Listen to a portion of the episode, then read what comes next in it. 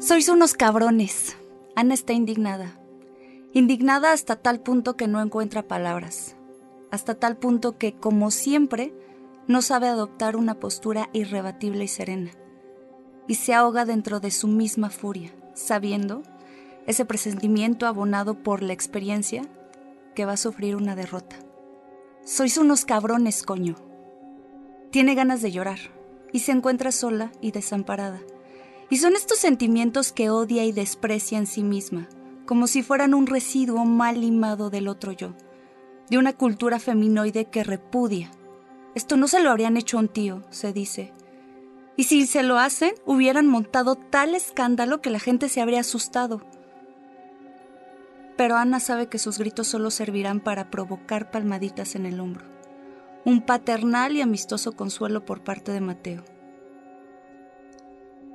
hará su manaza comprensiva e inútil sobre la espalda. Chatita, no te pongas así, dirá. Y todo seguirá igual sin que su enfado haya servido para nada. Pero chatita, no te pongas así, mujer. ¿Cómo que no? Llevo dos años trabajando en esta puta empresa. Me habéis utilizado de comodín y soy la que más trabaja en toda la redacción, la que carga con todos los muertos, a la que se le puede llamar un domingo por la noche para decirle que ha fallado tal reportaje y que hay que inventarse uno antes de las 12 del día siguiente. Ya se sabe, los imperativos de la imprenta y bla, bla, bla. Y todo por dos duros, sin sueldo fijo, sin que me hayáis pagado los reportajes encargados que por cualquier problema vuestro no han salido publicados. Vamos, es que me tenéis de esclava y de tonta. Y cuando protesto, me decís, bueno, chatita, pero eres vital para nosotros y el próximo invierno te metemos al plantilla. Ja, qué risa. Esto me pasa por imbécil.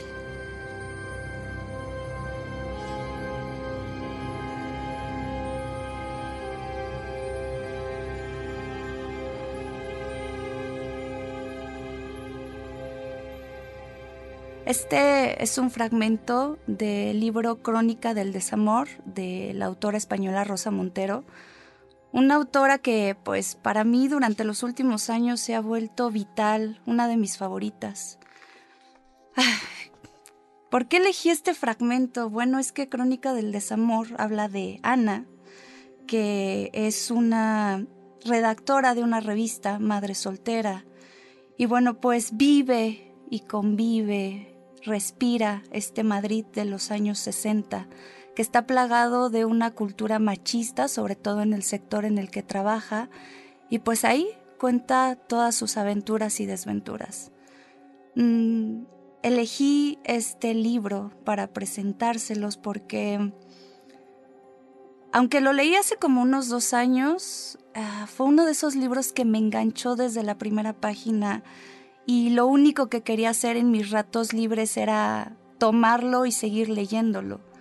Creo que una parte de mí se sintió muy identificada con este desespero de Ana, con estas andanzas en, esa ciudad, con lo que hace, con las batallas que lucha en su vida cotidiana, con sus amigos bizarros, con la vida nocturna, a la que tanto le gusta pero también desprecia, y a esa facilidad que tiene Ana de inventarse idealizar en su cabeza algunos amores románticos. Por eso elegí Crónicas del Desamor.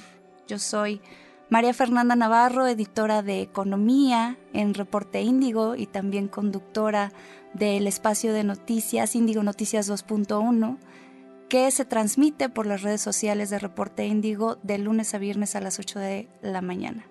Gracias por escucharme.